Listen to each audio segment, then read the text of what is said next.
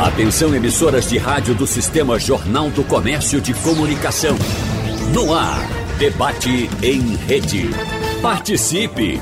Rádio Jornal na internet. www.radiojornal.com.br Desenvolver veículos confortáveis com múltiplos recursos e conectados a tecnologias modernas figurava nos últimos tempos entre as prioridades da indústria especializada. No entanto, com o olhar voltado não apenas para o presente, mas também para um futuro bem próximo, o setor automobilístico tem se concentrado cada vez mais em reduzir os impactos para o meio ambiente e reduzir também a dependência do combustível fóssil. Então, no debate de hoje, vamos conversar com os nossos convidados sobre os avanços em busca do carro ecologicamente perfeito. Por isso, agradecemos a presença aqui em nosso estúdio. Primeiro, deixa eu abraçar aqui, né? A, a, a, chegada aqui de Adilson Souza, que é empresário, proprietário de carro elétrico. Acho que é a primeira vez que o senhor está participando do debate aqui com a gente, não é? Isso, ah. isso. Bom dia, bom dia Wagner, bom dia a todos da mesa e aos ouvintes. Mas acredito que não faltou treinamento em casa não, né? Deve ter feito um media training, alguma coisa. Não, não, nada.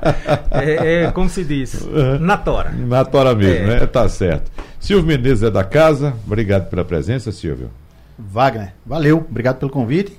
Vamos embora falar sobre carro eletrificado. E Alexandre Costa, que é essa voz do automóvel. Quando a gente escuta no rádio a voz de Alexandre Costa, ela vem notícia sobre carros aí e notícia importante, sempre impactante e de muita importância. Muito obrigado, meu amigo. É sempre muito bom estar aqui com, as, com vocês. Está revendo aqui nosso amigo Silvio, que foi quem nos apresentou. Exatamente. Na verdade, foi graças ao Silvio. Há uns 200 anos atrás. A gente já estava batendo ali. Não é isso? Um, um papo também nos bastidores. Vai ser muito legal essa conversa. Mas eu quero começar essa conversa, Alexandre, com você e tá. trazendo um texto que você publicou tá. uh, no seu Instagram. Deixa eu lembrar aqui qual é, é, é o endereço do seu Instagram. Alexandre.alfa consultoria, alfa com PH. Alexandre.alfa consultoria, alfa, só que isso. alfa se escreve com, com PH, PH, não é isso? Então você publicou o seguinte: vou provar que a eletrificação já é uma realidade nas revendas. Onde é essa realidade, Alexandre Costa? Essa aí foi quando eu atendi um cliente, uma revenda premium, em, em Brasília, no Distrito Federal, e mais da metade do showroom dele já era eletrificado.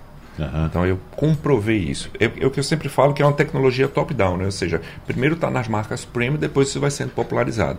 E como ele trabalha nesse segmento, ele tinha uma participação muito grande, ou seja, já é uma realidade para ele. Uhum. Então carros a partir de 350, 400 mil, que é o que ele trabalhava lá, até um milhão e meio, boa parte já tinha algum nível de eletrificação, seja 48 volts, híbrido regenerativo, plug-in ou até 100% elétrico. Então isso já é fato. Mas por que também eu fiz esse vídeo em Brasília? Porque Brasília hoje é o único lugar no Brasil onde você tem o desconto, né, a isenção de PVA para híbridos e elétricos. Aqui uhum. em Pernambuco é só para elétrico. Só para elétrico. Só para elétrico. Eu uhum. tenho acompanhado os números estado por estado e Brasília, ela, ele, a tendência é que ele vá subindo de posições por conta justamente disso. Faz mais ou menos um ano que isso passou a vigorar. Então, quem trabalha com carros é, um certo nível lá em Brasília, vai ter uma participação significativa, com certeza, de carros eletrificados. Uhum. Quando uh, você publicou, eu pensei, será que essa, essa revenda é uma revenda de carro totalmente elétrico? Não, você traz a informação que são híbridos. Isso. Então é... temos um nível de carbono ainda aí sim, nessa sim, revenda. É uma, é uma revenda de carros premium, tanto você tinha um V8 tradicional né, uhum. ali, mas você tinha boa parte também de carros eletrificados. E o próprio cliente, nesse patamar de segmento, né, que, que já trabalha, é um caso, nosso amigo já está convidado aqui para a gente conversar, ele já está acostumado com a eletrificação, ele já procura o veículo, seja elétrico, seja híbrido, porque ele já experimentou isso muitas vezes fora do Brasil e quer ter a experiência aqui também é, de condução, que é muito bacana. Então, deixa eu saber a experiência Sim. de Adilson aqui, que tem um veículo, fica à vontade se você quiser dizer o modelo do seu veículo, né? totalmente elétrico. Sim. Não é sim, isso? Totalmente isso. elétrico. Eu queria saber como é que está sendo sua experiência, Edilson, aqui com esse carro elétrico no estado de Pernambuco. Tá. É, acho que fazem 18 meses, Wagner. Esse é o segundo elétrico que eu tenho. Já é o segundo? Já é o segundo. Uhum. Eu peguei, eu acho que a primeira remessa que chegou né, do meu modelo aqui, parece, se eu não me engano, vieram três ou cinco carros e nesse tava, eu estava contemplado. Uhum. Né? Só que para quem vende carro a combustão, o grande problema do carro elétrico hoje é a questão de onde você vai carregar. Uhum. Né? E assim, tive algumas dificuldades no início, né? Porque eu queria viajar, não dá, não tinha autonomia para isso. E você vai aprendendo com o carro, porque eu digo que você sair de motor a combustão para carro elétrico é você se é, reaprender, readequar a sua maneira de dirigir. Né? É feito. A gente tem um celular hoje, você tem que estar de olho na carga, tudo isso. Você tem que saber como você vai usar aquilo ali. E eu fui aprendendo, é tanto que no primeiro elétrico eu tive que voltar para um híbrido, né? Porque hoje é, já tem carros, por exemplo, de, de mesmo modelo, que dá uma diferença de 93 mil reais. Qual é a diferença desses carros? Cara, a diferença é o quê? Para mais? Em valores. Para menos? Para menos. É. Um tem dois motores elétricos e o outro tem um. Certo. Só isso aí já lhe dá uma diferença de 93 mil reais. Ah. Então foi onde eu comecei a enxergar um, uma nova possibilidade. Eu digo, não, eu vou entrar nesse aqui porque eu vou resolver o meu problema de vez. Certo. Então, quem tem um carro elétrico hoje, ele tem que repensar e só o elétrico não vai atender ele. Uhum. Então, hoje eu tenho dois, tenho uma combustão e tenho o elétrico. Justamente onde o elétrico não me leva, eu vou no combustão. Onde é o problema do elétrico? Você está aqui na região metropolitana, mora aqui no Recife? Sim. Mora sim. no Recife, Recife, certo? Então, ah, por, eu, eu, eu, fico imaginando aqui, pelo que você está dizendo. Bom, Recife, região metropolitana, eu vou usar meu elétrico. Vou viajar para o interior, algum lugar do Brasil, eu vou na combustão. É isso? Não, eu vou, eu vou lhe dar assim, seu limite. Por exemplo, eu vou para Caruaru e volto com 15, 18 é, por cento de autonomia ainda. Então, até no Caruaru, elétrico. no elétrico. Então você consegue ir para Caruaru e voltar? Voltar, no isso. elétrico tranquilo, tranquilo, sem problema. Certo. Vou para Carneiros e volto sem problema nenhum. Certo. Vou para João Pessoa e volto ainda com um determinado nível de carga. Certo. Então, autonomia é uma boa autonomia. Uhum. Agora, por exemplo, Natal, eu fui para Garanhuns, né, comprei um carregador portátil e confiando que chegando lá eu iria, assim, ter facilidade para encontrar qualquer tomada para ligar o carro. Não encontrei. Porque é uma tomada trifásica, tem que ter no mínimo 32 amperes, então tem uma série de requisitos que não é todo local que atende. Resultado, eu tive que depender da boa vontade de uma outra pessoa que também tinha um carro elétrico e uhum. ele cedeu, disse, não, carrega aqui. E foi quando eu pude voltar para Recife. Então vamos deixar claro, ainda não é como meu celular. Meu celular eu posso ir para qualquer lugar do Sim, mundo que eu vou carregar meu celular. Mas o carro elétrico, mesmo você tendo o carregador adequado, o portátil, você teria que ter a tomada lá também com Isso. a especificação técnica adequada para o carregador. Ele tem que atender a determinada especificação. Eu, Agora, essa alteração você fez na sua casa, na, na, sua residência também? Não, porque eu já tenho um wallbox, que é o carregador certo. em casa. Então, em casa eu não necessito não disso. nada. Na verdade, eu comprei o carregador portátil justamente para quando eu fizesse uma viagem mais longa, né?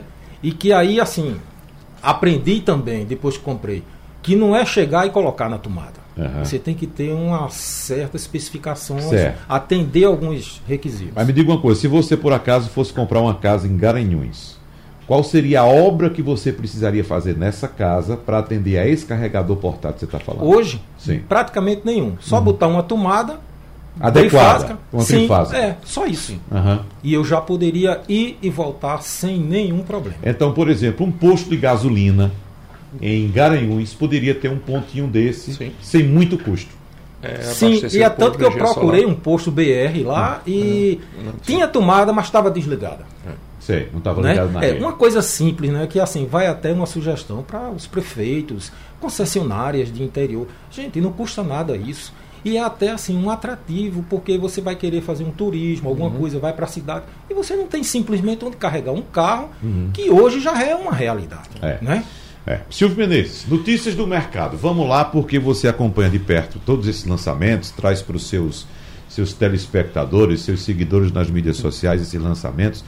E o que eu estou observando hoje, né, é, é, vocês sabem muito bem que eu sou muito mais para trás do que para frente, né? eu sou muito mais ainda do carburador do que do carro elétrico. Mas o que eu estou observando hoje é que há muita indefinição na indústria. Por exemplo, o carro a combustão que a gente tem hoje é tudo igual, praticamente, digamos assim. Né? Vou parar no posto, vou abastecer, vou escolher o combustível que eu quero, pronto. Não tem problema. Mas no carro híbrido, no carro elétrico, me parece que cada um está querendo inventar a roda. É verdade, é? Wagner. Eu, eu assim vejo com muito entusiasmo os colegas falando, o Alexandre que é amigo de longas datas, Sim. você também que é um outro entusiasta de carro, a gente já debateu muito esse assunto fora do tema. E a história de Adilson eu também conheço aqui, ele inclusive esse, esse perrengue que ele passou em, em Garanhuns, né? Por conta do carro. É, eu queria só deixar claro aqui que eu não sou contra, tá, gente? Porém, não vejo com tanto otimismo a chegada dos carros eletrificados. Por quê? Porque eu cubro essa área automotiva, Wagner, no Jornal do Comércio há mais de 20 anos. E nesse período eu vi muita coisa não acontecer. Coisas e anúncios, é, grandes promessas, grandes anúncios e eles simplesmente não saíram do papel. Por exemplo, eu já tive em vários salões do automóvel aí, mundo afora, e eu, executivo de montadora dizendo: a gente vai levar esse carro para o Brasil. E aí, quando acabou o salão do automóvel, o cara fica caladinho e o carro simplesmente não chega. E aí você vai e a coisa não acontece. Eu queria só, Wagner, complementar com essa situação. Eu, por exemplo, eu não tive carro elétrico ainda, é, mas eu tive bicicleta elétrica, moto elétrica e patinete elétrico. Eu fiquei com os três no meio da rua. Então, essas são as minhas experiências. Por mais cuidado que eu tivesse adotado, tá? É uma verdade aqui o que a Dilson falou, você tem que ir moldando. Também tive a experiência de rodar com veículos elétricos aqui por várias semanas no, no Grande Recife e tive, de fato, uma experiência maravilhosa Porém, eu tive uma vida muito específica. Por quê? Porque eu ia fazer academia num shopping center, eu ia almoçar no shopping center, e mesmo não tendo o carregador na minha casa para veículo elétrico, eu não tive dificuldade, porque enquanto eu estava lá, meu carro estava carregando, então eu fiz trajetos curtos e eu consegui passar bem. Durante o período lá, por exemplo, de um carro que eu passei em torno de 15 dias com o carro da Volvo, que ele falou, Marco, mas uhum. não tem problema aqui, já que a gente está tratando sim, de muita sim. informação, que é uma referência.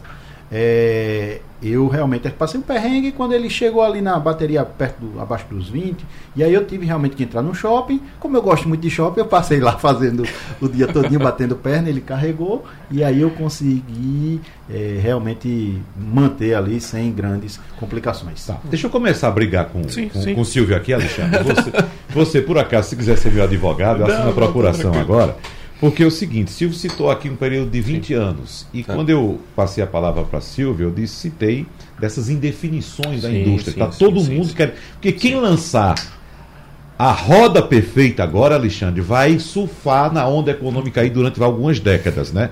Vai lançar um produto, vai patentear aquele produto e quem quiser vai ter que correr atrás para pagar os direitos e tal. Sim. É tudo assim. Eu estou lembrando aqui, Silvio, que quanto tempo nós temos, Alexandre, de com veículo a combustão no mundo? Nossa, desde Cento... mil, mil, é, 132 mil, anos. É, final de 1888, é. 132. Silvio já era estagiário. É. Na, Vamos começar pela, pela autonomia né, é. do, do veículo elétrico em sim, comparação sim. com o veículo a combustão. É, a gente não pode comparar a autonomia que temos hoje nos veículos a combustão com o carro lá de 1920. Sim, sim, sim. Veja só, nós temos hoje veículos a combustão, só a combustão, que podem rodar tranquilamente numa estrada em condições adequadas 20 km com litro, ou Sim. até um pouco mais. Tem Sim. carro que vai. Em 1920, duvidar você encontrar um carro que fizesse mais de 4 km com litro. 4 ou 5 por aí. Até os anos 80 você já não né? encontrava, né? Exatamente. Mas lá nos anos 20 também, eu acredito, eu tenho convicção que o problema que a Dilson teve com o carro elétrico dele agora, ele teria com o carro a combustão lá se ele tivesse nascido em 1920 claro. também. Porque Sim. onde era que ele ia encontrar posto de gasolina para abastecer o carro dele? Gasolina, no começo da, da era do automóvel, se vendia em farmácia. Né? É, para você ter o ideia. Caro, o cara era querosene que iluminava. Né? É, é, exatamente. Então, ao longo desse período da combustão, a indústria também foi buscando Sim. a sua própria roda, se inventar e, e trazer cada vez mais produtos mais eficientes. Isso se deu muito, muito claro, uh, Alexandre, acredito, na década de 70, com sim, a crise com do crise petróleo, foi. que aí surgiram os novos motores, sim, as outras sim, possibilidades. Né? Se a gente fizer uma linha do tempo, aqui uh, existiram várias forças que uh, foram catalisadoras, vamos dizer assim, que aceleraram esse processo de eletrificação. Ia acontecer de todo jeito, isso é fato. Por quê? Porque a gente hoje tem um recurso que é escasso, que é o petróleo, e a energia eu posso produzir de várias formas. Então, a, quando tem algumas normas governamentais, que, por exemplo, cada 3, 4 anos aqui no Brasil, que é o PROCONV, por exemplo, que determina os limites de emissões, ele não diz que a montadora tem que usar um motor elétrico. Ele dá o limite de emissão. a montadora vai buscar a tecnologia que ela conhece, que ela dispõe. Então, principalmente a partir de 2025, a gente vai ver isso muito forte. Se a gente observar, desde o Inovar Alto, que foi mais ou menos ali na época do governo Dilma, que veio foi quando surgiu os motores três cilindros aqui no Brasil, injeção direta, turbo.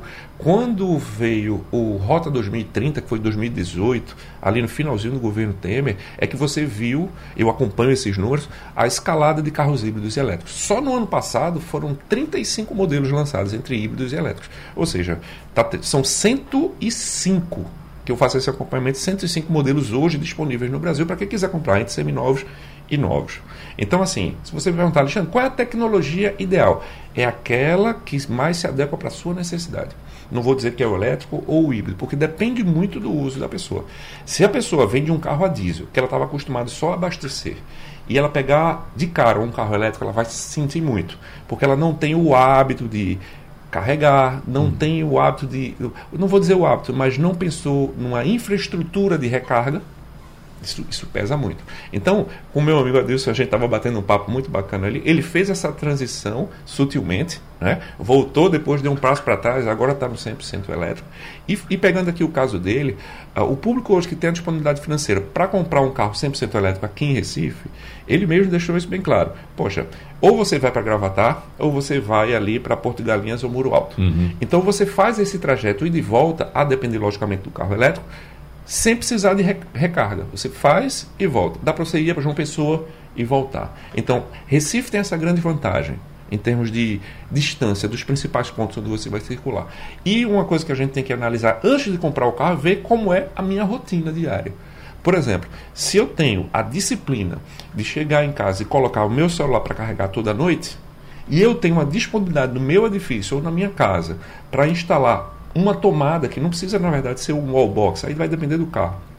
Uma, uma tomada que tenha a corrente correta, que tenha o aterramento, o carro vai aceitar isso. Uhum. E o consumo vai ser equivalente, a gente pode até perguntar depois, mais ou menos a um ar-condicionado.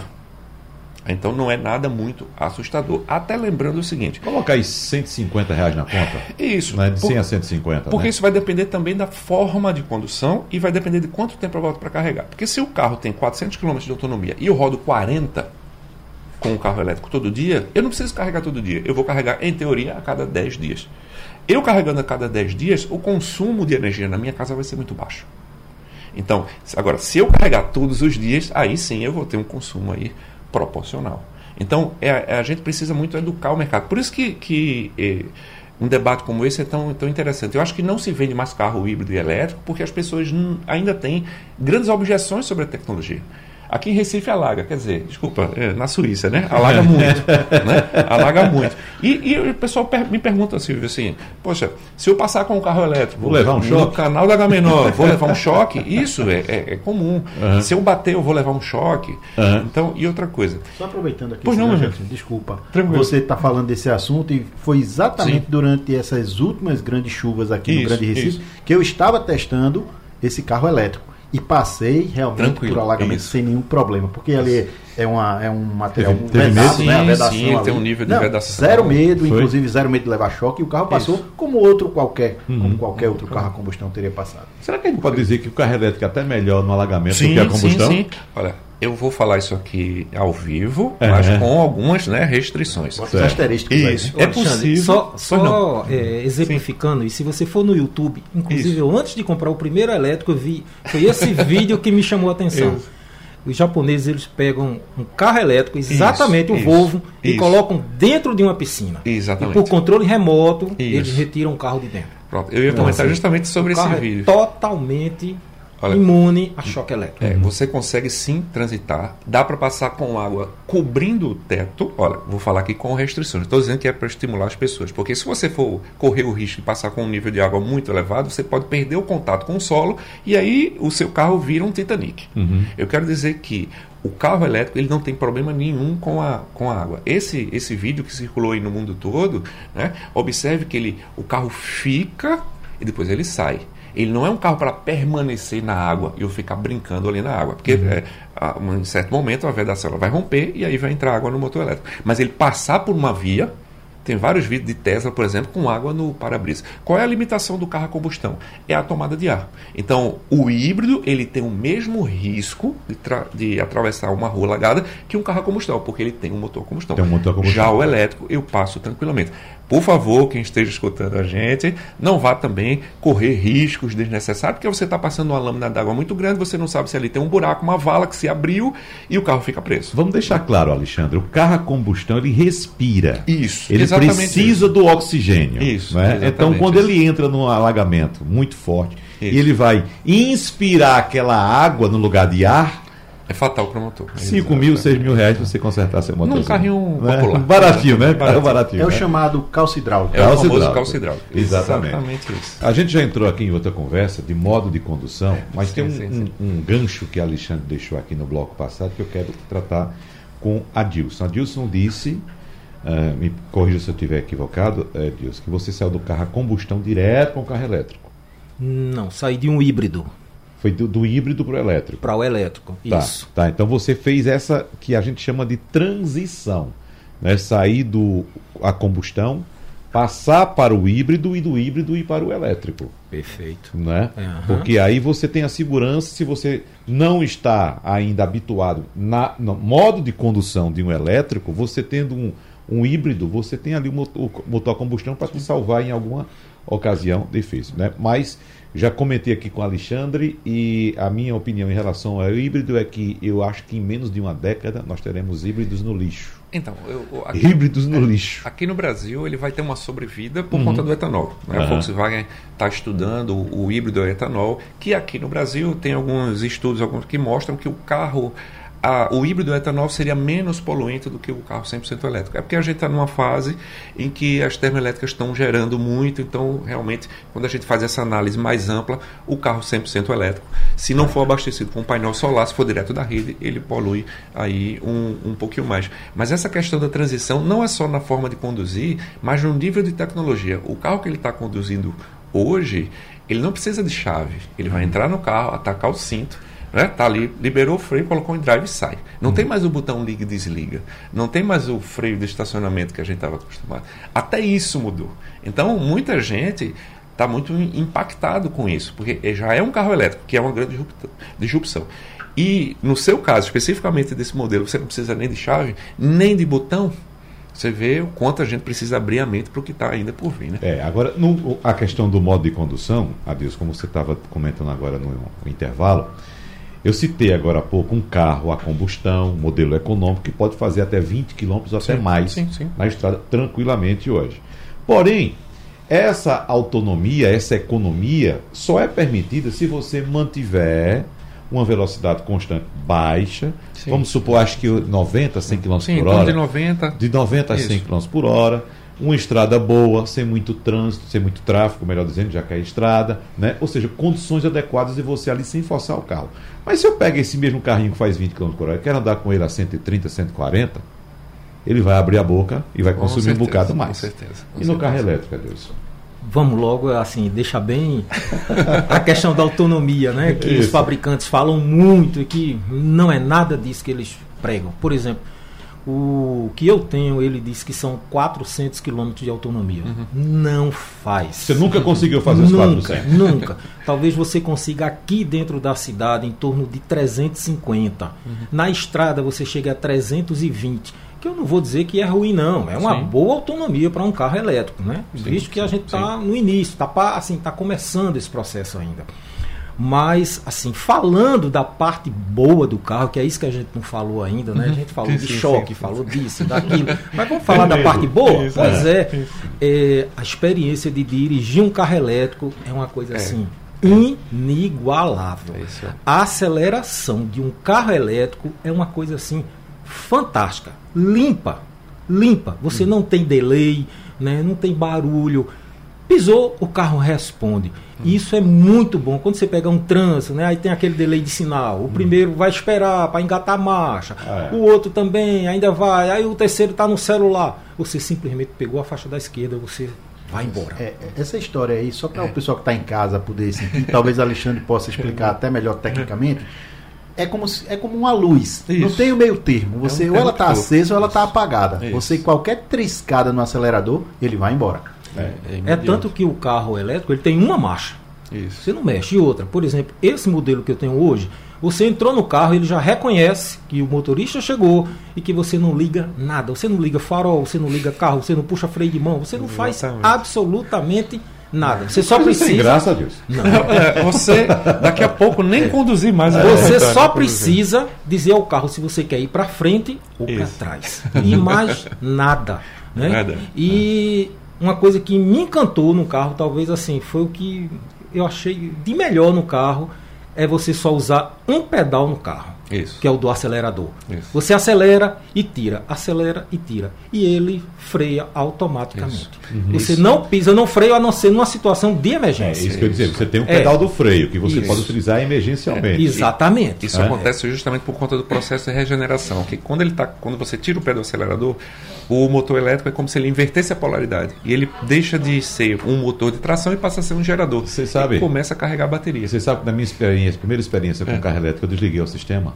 Eu, eu, não conseguia ainda. É. Claro, foi uma experiência que eu tive. Eu passei dois dias com. Tem carros que tem ajuste, você é. fica até um pouco enjoado. Assim, Exatamente. Então, quando você tira o pé do acelerador, ele vai freando. Isso, né? E eu não gostava daquele negócio. Então, eu falei, deixa eu aprender. Eu desliguei para utilizar o freio mesmo. Claro, o raciocínio ali é uma coisa muito isso, nova para a gente, é, né? É, Todos exatamente. nós que, que, andamos muito de carro, aquilo é muito diferente do que uhum. nós estamos habituados a andar. E é necessário sim desligar. Eu também, Wagner. É, é. E, sabe, eu, a gente sempre comento isso, a gente é contemporâneo aqui.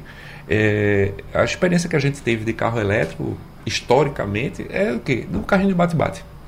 Ou quem andou no ônibus aqui, né? Que era o famoso ônibus elétrico. Que era, dava choque. Que dava choque. que, que dava choque. Então, esse é histórico que a gente tem né, na, na cabeça da gente. Então, na uhum. hora de conduzir, a gente realmente fica ali um pouco eh, sem, sem graça, né? É, Diferente. Eu queria abrir aqui uma outra janelinha, porque a gente já falou aqui em algumas questões. Vamos falar sobre manutenção? Não sei como é que estava aí na sua sim, programação. Vamos. Deixa eu dar só uma janelinha da manutenção, é, dessa questão da autonomia, que é, a Dilson citou a questão que é prometida da autonomia de 400, 450 quilômetros. É bom lembrar que a combustão também, Silvio, a gente vai lá na loja comprar e tá o carro com aquele adesivo do Inmetro bem grande. né? Com álcool faz 10, 12 quilômetros, com gasolina faz 15. E o cara, rapaz, eu comprei, o carro dizia que fazia 15. Não vai fazer nunca. Boa, não boa. vai fazer nunca. Mas Boa observação, Wagner. Né? Tá Porque certo. depende muito das condições. Qualidade do combustível. Qualidade de combustível, condições de tráfego mais. e também de Isso é condução é do veículo. Certíssimo. Muito é. bem. Inclusive, ele foi falando, eu também sim, sim. ia pontuar essa questão, passou e muito bem lembrado. Até porque, vamos fazer justiça, né? Para os é. carros elétricos. Porque quem tem carro combustão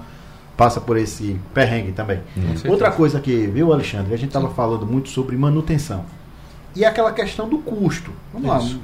Repito, é gente, não tenho nada contra o carro elétrico. Eu até estudo um dia comprar um, Sim. mas eu reconheço que precisa melhorar muito. Então, Inclusive, esse que... exemplo que eu vou contar aqui. Já vi que é só para me fazer raiva. não, eu vou te contar aqui uma história. Eu tive sentado num.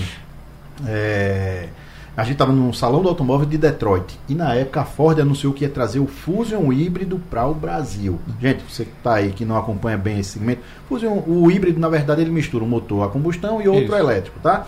E esse carro veio para cá. E na época a gente perguntou, quanto é, quanto é a bateria? Aí ele disse, não pergunte agora porque todos estão na garantia. Então a gente não vai vender garantia. É, não vai vender a bateria. Quem precisar vai estar na garantia. Passados oito anos, e aí eles realmente saíram. Tipo, é, vamos lá ver. A Quatro Rodas, o Auto Esportes, fez a reportagem depois. Como é que estão os donos de Fusion híbrido passados oito anos? Sim. E aí eles mostraram que a bateria custava 35 mil, a mão de obra era 5 e o carro valia 25.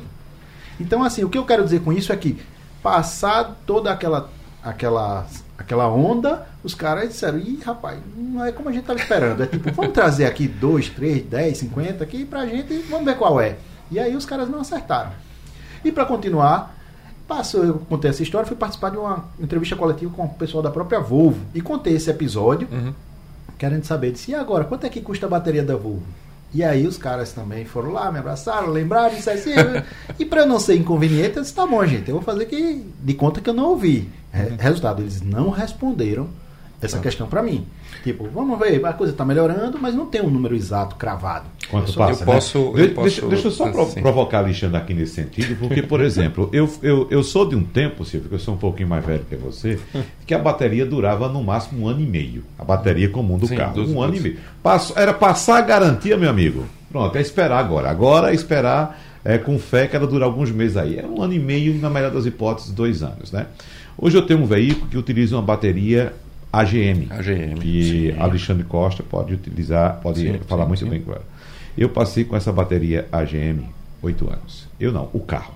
Né? Porque a substituição, quando eu fiz, ela era original, original ainda. Veio carro. de fábrica o carro. Então ela durou oito anos. Uma bateria de um. Meu carro não é elétrico, nem híbrido. Uhum. Né? Mas é uma bateria utilizada para o sistema start-stop. Ela é mais forte.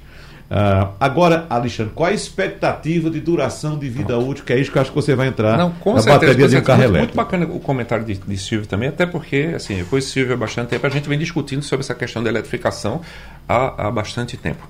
É, é bom que as pessoas entendam, quem está escutando a gente, que a bateria ela é modular. O nome é Battery Pack, ou seja, pacote de baterias. Então, caso dê um problema, o que é muito difícil, porque eu acompanho isso em oficina, acompanho isso em concessionário, você mudaria apenas aquele módulo que está defeituoso. Então, por exemplo, a bateria de um, de um híbrido como um Toyota, por exemplo, ela custaria 25 mil reais essa bateria completa, mas não há necessidade de trocar uma bateria completa. Ela, ela é composta por 28 cartuchos, vamos dizer assim, são 28 módulos. Vamos dizer pilhazinhas. Isso, é Tem como... várias pilhas. Pronto, todo mundo aqui jogou no Odyssey, no Atari, então tem aqueles cartuchos, é bem similar aquilo. Então você uhum. tem 28 módulos daquilo. Então você trocaria somente aquela, aquela célula. E outra coisa, é muito difícil ela dar defeito. Sabe? É, é o tipo de, de componente que tem uma vida útil muito grande. Então, os fabricantes normalmente dão entre 8 e 10 anos de garantia. Tá? Logicamente, isso depende muito da qualidade da recarga, do tipo de uso e tudo mais. Por exemplo, se você tem um híbrido plug-in e carrega pouco essa bateria, ela vai tender a ter uma vida útil muito mais curta. Se você tem um carro regenerativo, híbrido regenerativo, aquele que não liga na tomada e roda pouco com um carro, essa bateria vai ter uma vida útil mais curta. Mas, no geral, são baterias feitas para durar muito. É porque a gente tem aquele. Eu sempre falo isso, o histórico que a gente tem. Qual é? Do celular PT550 que tinha uh, o que a gente chama de efeito memória. Essas baterias de íons de lítio não têm efeito memória. Então são baterias feitas para durar muito. Tanto o motor elétrico quanto bateria. A estimativa de vida útil de um motor elétrico é de no mínimo 500 mil quilômetros. Uhum. É muito mais do que a própria vida útil do carro. A bateria vai durar de 8 a 10 anos. E caso ela venha dar problema, né? vai ser trocado só o módulo. Aí você pode perguntar, mas onde é que a gente faria isso? Onde é que a gente faria isso? Pronto, excelente, excelente pergunta, meu amigo Silvio, excelente pergunta. Aqui uhum. em Recife, por exemplo, nós conhecemos um amigo nosso que teria condições de fazer isso, o nosso amigo Marcelo, uhum. ele estaria habilitado hoje para fazer esse tipo de serviço. Eu acompanho algumas oficinas em Santa Catarina, que eles, eles atendem em Porsche, Ferrari, Mercedes, McLaren e tudo mais, e eles hoje estão habilitados a fazer esse tipo de reparo. Então, o reparo já é possível hoje da bateria. E as pessoas falam muito assim: ah, mas quando a bateria. Eu vou descartar a bateria? Só para a gente ter uma noção. A bateria é tão grande, não só fisicamente, mas em capacidade, que ela poderia abastecer uma casa por dois, três dias, a depender do modelo do carro, né? de, de tanta potência elétrica, que ela tem uma segunda vida. Eu posso usar ela como. Se eu pegar uma bateria de um Nissan Leaf, que é de 40 kW. Eu estou usando esse exemplo porque é a bateria de carro elétrico de menor porte hoje, é 40 kW. Se eu for usar como no break, ela dura 20 anos. Uhum. Então, antes de eu pensar em descartar, existe uma segunda vida para essas baterias. E digo mais, aqui no Brasil a gente tem, já derrubando outra barreira, porque eu faço muito essa leitura, essa interpretação, que o Brasil ela tem, ele tem um, uma condição de expandir a capacidade energética que a gente tem, muito maior que outros países. Por exemplo, no Ceará a gente tem sol, tem vento, e agora a gente vai começar a ter hidrogênio verde. Uhum. Aqui também. Aqui também. Aqui também. Aliás, a planta mais avançada do Brasil hoje, hidrogênio verde, é de Suape. É, só, só no Ceará tem 26 projetos de hidrogênio verde, ali uhum. também no Porto de Pecém. Então, assim, a gente tem aí um espaço para crescer sobre isso. Uhum. Deixa eu aproveitar aqui esse gancho, é, até porque você falou em carro a hidrogênio, eu vi que você teve recentemente lá em São Paulo andando. Eu dirigi aquele carro também. Muito tá? bacana. Não cheguei a andar, mas conheci. Eu, eu dirigi aquele carro. Agora, Foi o Toyota? O, sim, sim, o, o, Mirai. o Mirai. Mirai. E eu vou dizer aqui um detalhe curioso.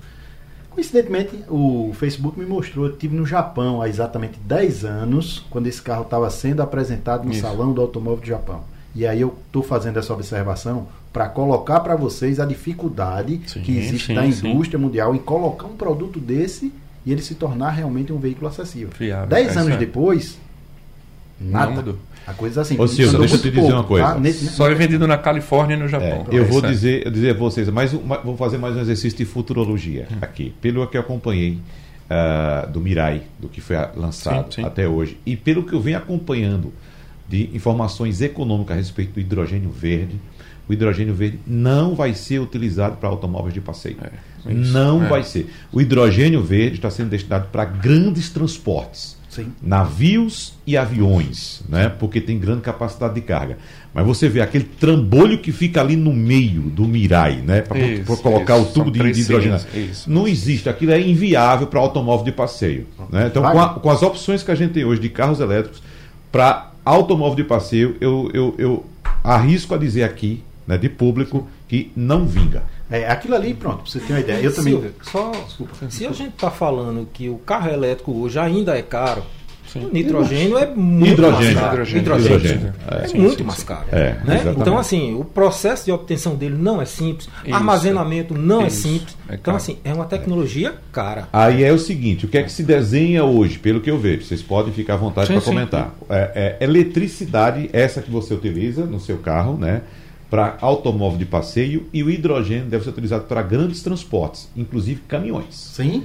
Caminhão, porque, por exemplo, é inviável um caminhão elétrico. Sim. Né? Você tem um caminhão elétrico hoje para delivery, para entrega na cidade, você tem uns caminhãozinhos para entregar, beleza, funciona muito bem. Mas caminhão, navio e avião, aí sim entra o hidrogênio. Pois é, isso aí, o, o negócio está andando, né? Estudos eles acontecem, inclusive os caras fazem ali justamente para ser a etapa, né? Começando o carro, de repente vai aumentando ali para o caminhão, para o para até chegar no navio, enfim, onde, onde quer que seja. É, uma outra questão, Wagner, a gente está falando muito sobre essa energia aí, uhum. mas eu tive aqui, queria também citar esse outro exemplo, que eu, que eu gosto muito de contar isso. Eu tive aqui na fábrica da Jeep, quando veio aqui um cara chamado Sérgio Marchione. Esse cara era como se fosse o Messi da indústria automotiva, presidente de Ferrari. Jeep. Isso, isso, Os caras não falavam com ninguém. Eu sabia que ele tinha algumas restrições ao carro elétrico. Isso. E aí, na mesa que a gente estava lá, eu e mais seis jornalistas, perguntei a ele: olha, quem está de fora pensa que o carro elétrico vai tomar conta do mundo.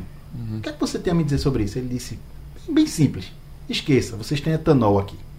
Porque a realidade, muitas vezes, lá fora, é, a Europa ela necessita, porque ela tem uma, tem uma, uma dificuldade enorme de produção de várias Isso. de vários tudo, sim, né? Sim, de tudo, de tudo. Então a China tem um problema seríssimo de poluição e aí ele também vai emplacando.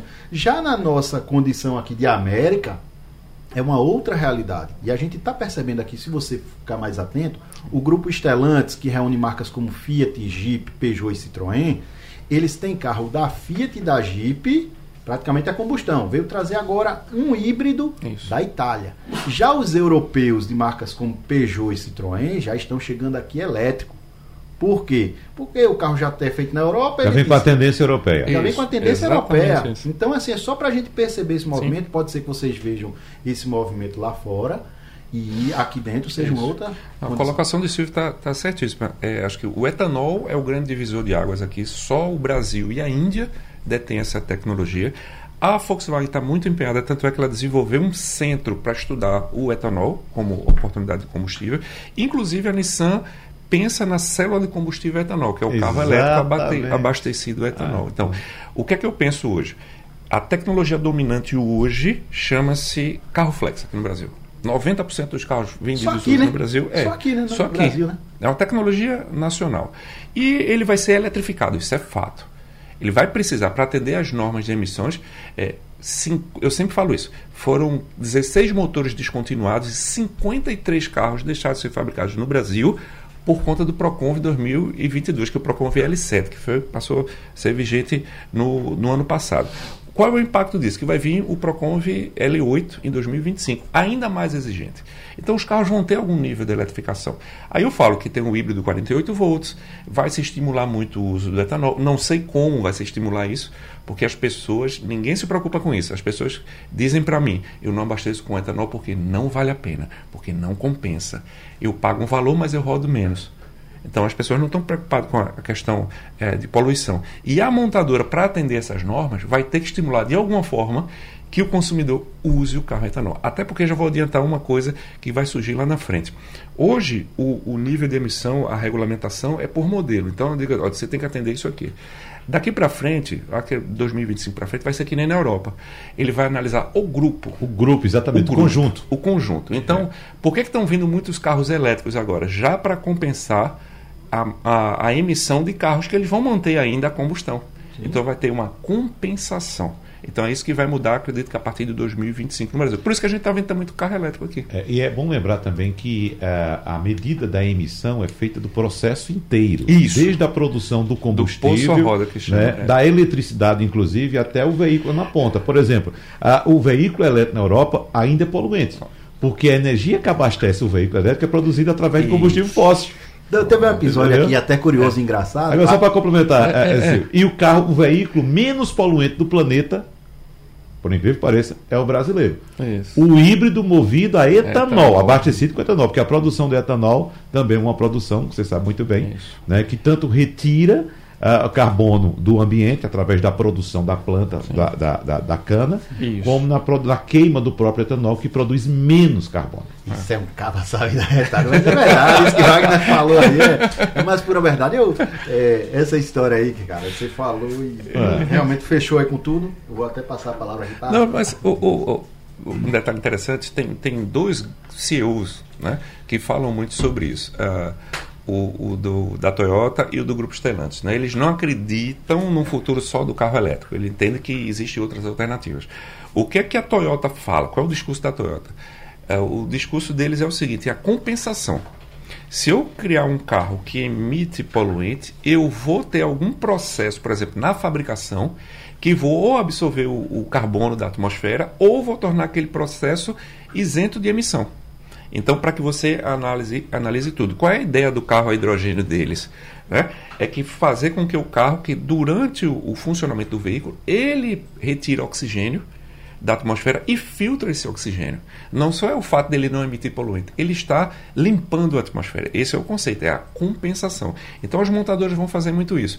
Eles vão compensar a emissão de um carro com alguma tecnologia inovadora no processo de fabricação e tudo mais. Então a gente vai ter um balanceamento. É um negócio muito mais complexo. Né?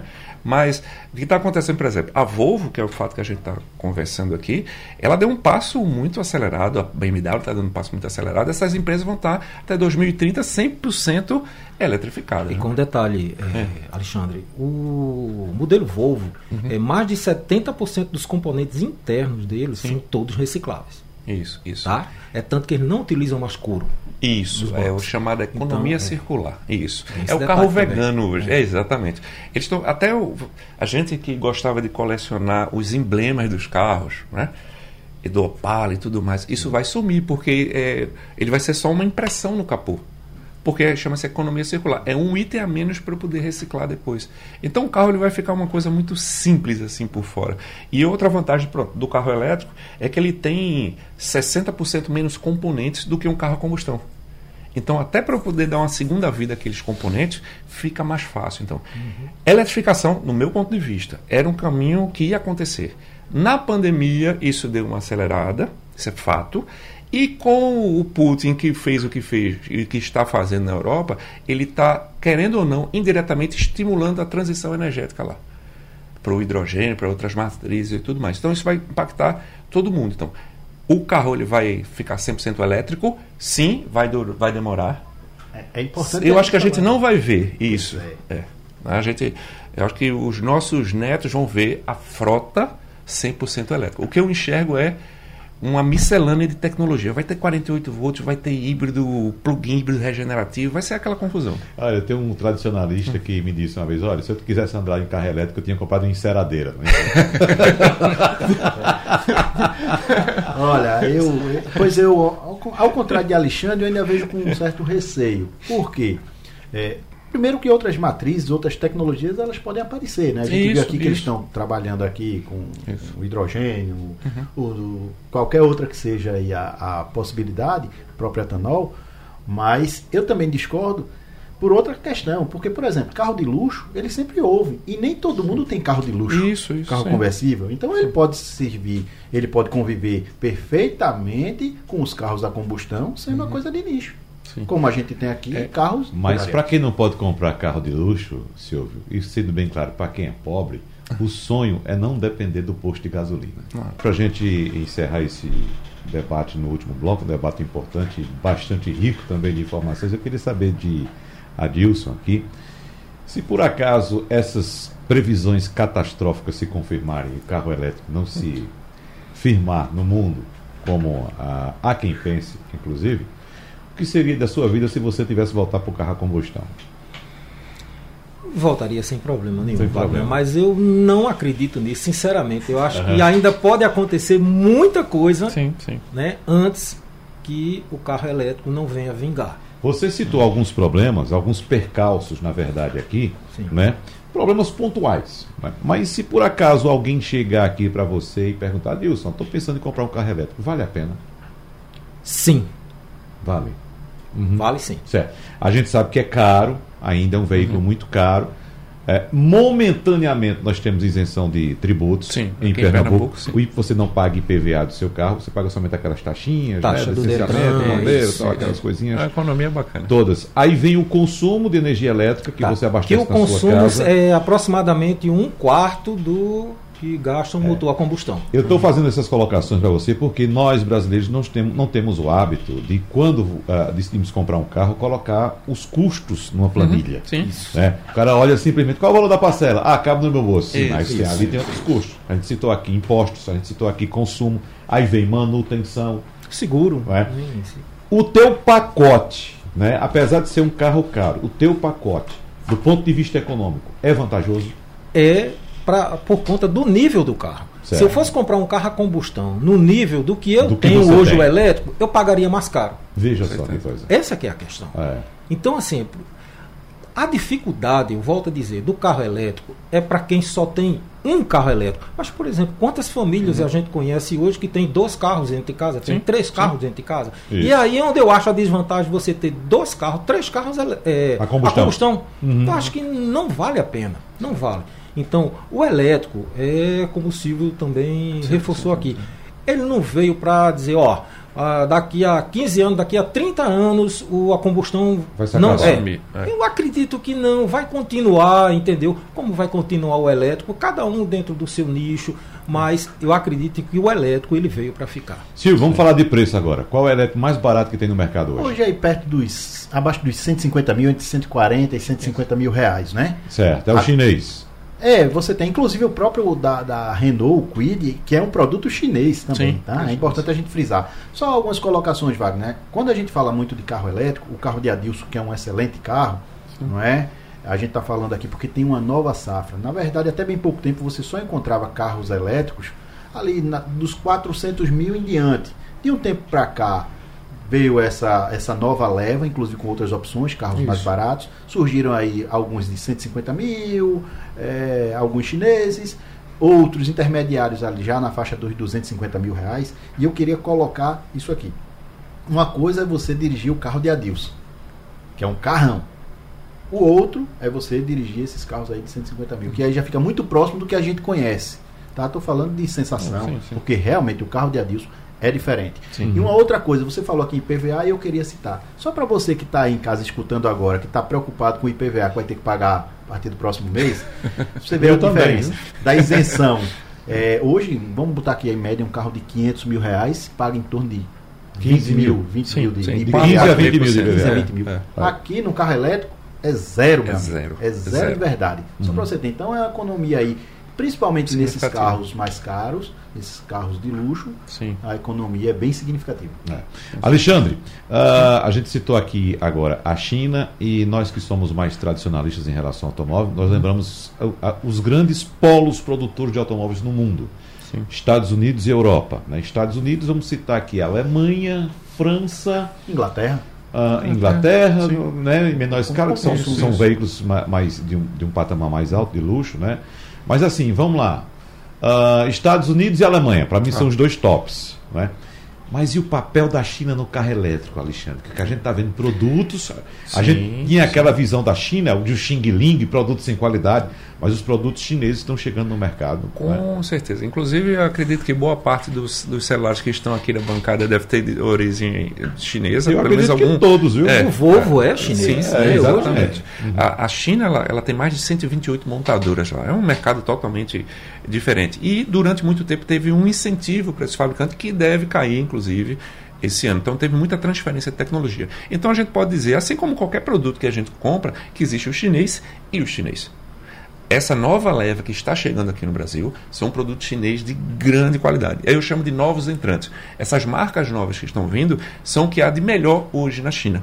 Porque uh, hoje a gente tem uma, uma BioID que ela é assim como a Tesla, não, não é uma empresa de automóvel, é uma empresa de energia ela fabrica do painel solar a bateria até o automóvel, ou seja, até o automóvel. Tá. Então é uma pegada diferente. E muito bem acabado o carro, muito, muito interessante. Logicamente está aprendendo aqui uh, como é a questão comercial aqui no Brasil. Está vindo também a Great Wall, também uma marca muito forte chinesa e boa parte dos carros que nós vendemos que, que é vendido hoje aqui no Brasil vem da China né? como o Silvio falou, como o Adilson falou. Então, é um mercado hoje que lá é consolidado por conta do quanto eles já prejudicaram o meio ambiente, né? Num, num, num passado não tão, não tão distante. A gente, a gente tem uma uma, vamos chamar de matriz, né? mais europeia. Os carros que vêm aqui para o Brasil seguem mais um padrão europeu, que, como o Silvio falou, eles estão vindo já 100% elétrico. É uma transição que está acontecendo. Então, o que, é que, eu, que é que eu enxergo? Muita tecnologia vai ter que ser desenvolvida aqui no Brasil. Porque enquanto marcas na Alemanha e nos Estados Unidos, a Chevrolet, por exemplo, Chevrolet não tem híbrido na, nos Estados Unidos. É, muitas marcas alemãs e suecas que estão lá é, na Europa, elas já são 100% elétricas, já estão, nesse caminho, nessa transição. E vai ter que ser adaptado para essa tecnologia do Brasil. Lembrando que nós estamos ainda entre os 10 maiores mercados automotivos do mundo.